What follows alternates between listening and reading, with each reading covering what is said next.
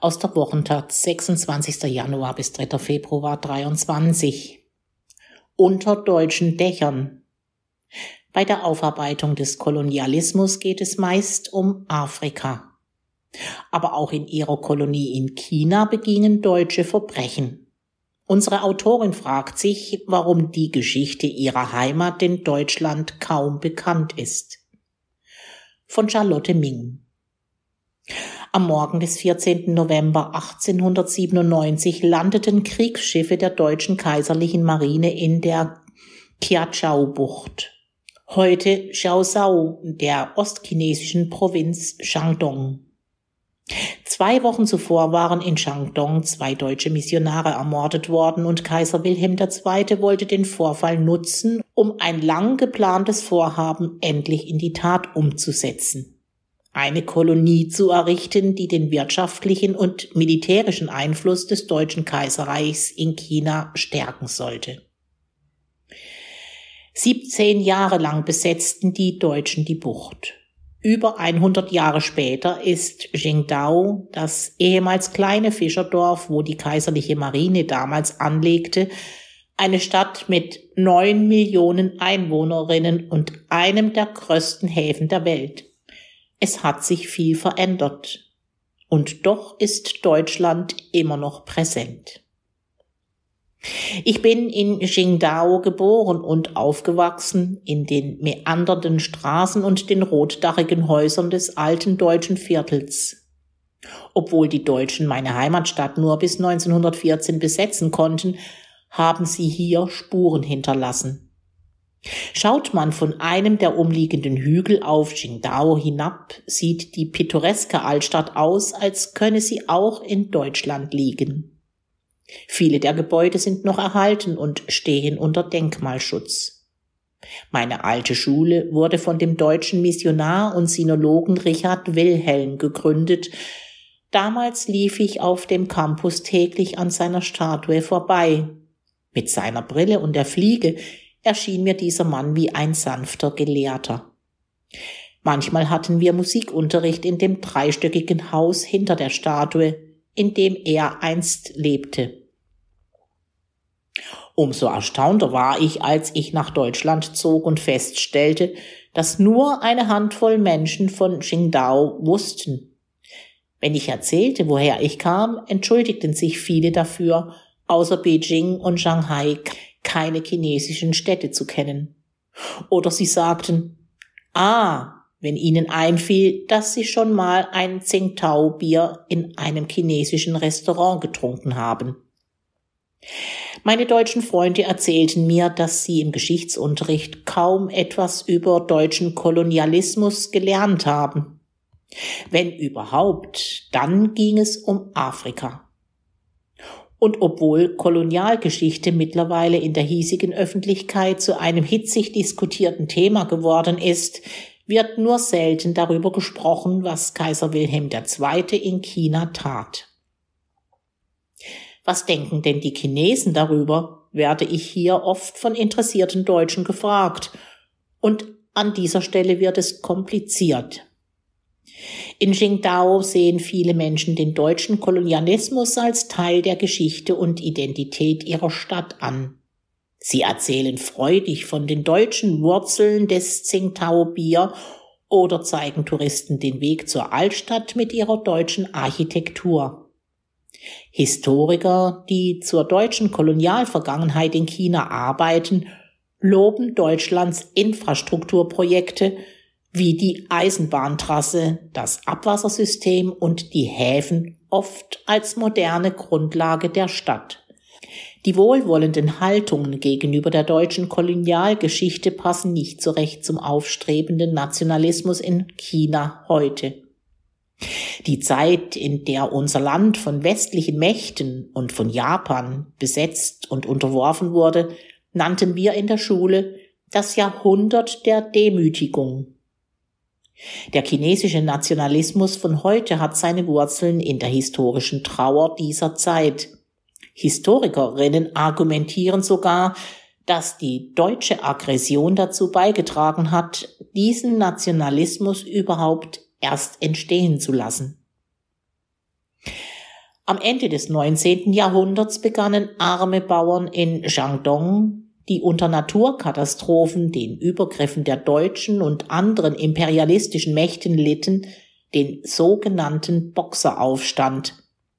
Eine antiimperialistische und antichristliche Bewegung. Deutschland und sieben andere Nationen taten sich damals zusammen, um die Aufstände brutal zu unterdrücken. Dieser Krieg endete mit über 100.000 Toten und der Plünderung des Kaiserpalastes in Beijing. Viele der damals gestohlenen Schätze befinden sich bis heute in deutschen Museen. Das hat ein aktuelles Provenienzforschungsprojekt gezeigt, in dem sieben deutsche Museen beteiligt sind.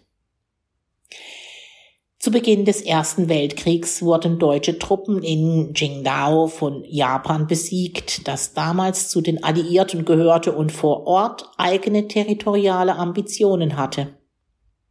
Als der Versailler Vertrag deutsche Rechte in Shandong auf Japan übertrug, anstatt sie an China zurückzugeben, strömten wütende chinesische Studierende auf die Straßen der größten Städte des Landes und riefen, kämpft bis zum Tod, gebt mein Qingdao zurück.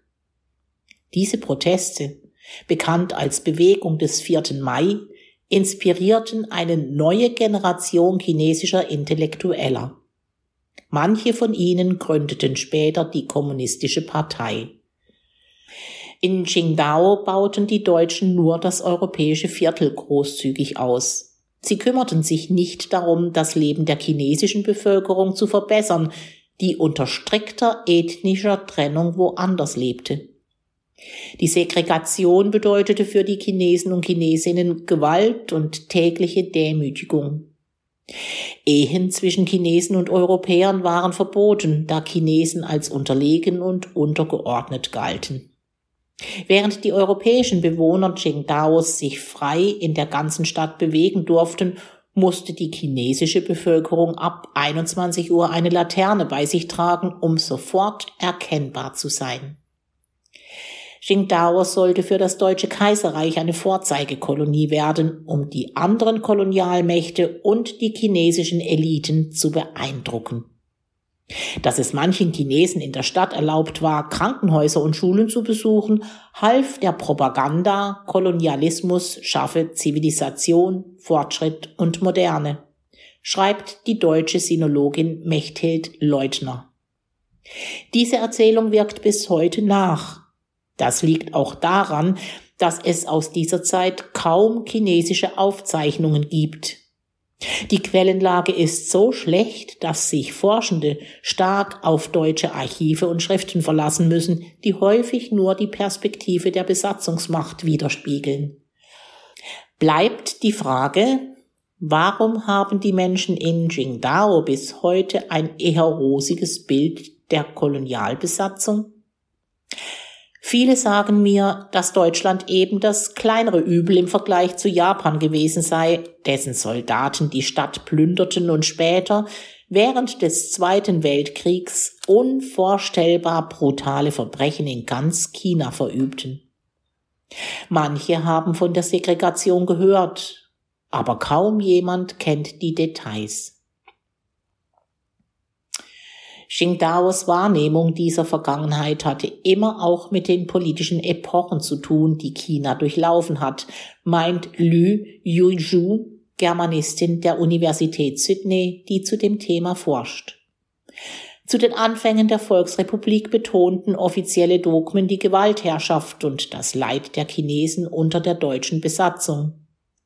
Aber als China sich in den 1980er Jahren öffnete, gab es eine Verschiebung und Modernisierung wurde zunehmend zum Tenor der Diskussion, schreibt Lü.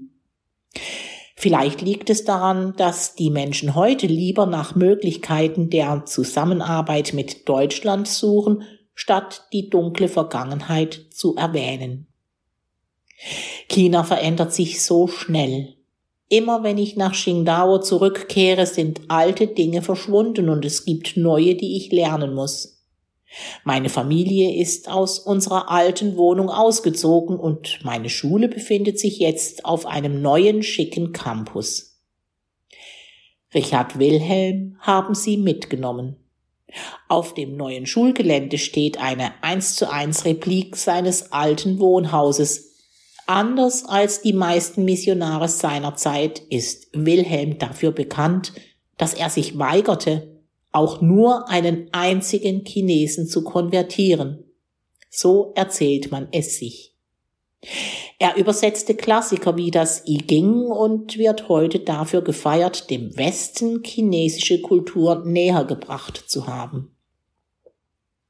Richard Wilhelm war wohl eher ein Ausnahmefall.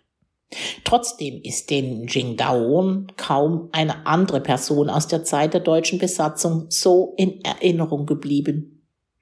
Vor zwei Jahren feierte meine alte Schule ihr 120-jähriges Bestehen. Der damalige deutsche Botschafter in China, Clemens von Götze, hielt bei der Zeremonie eine Rede.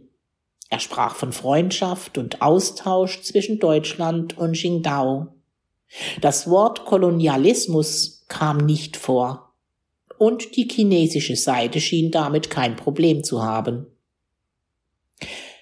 Charlotte Ming ist freie Journalistin aus Qingdao.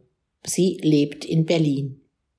Übersetzung aus dem Englischen Lynn Hirse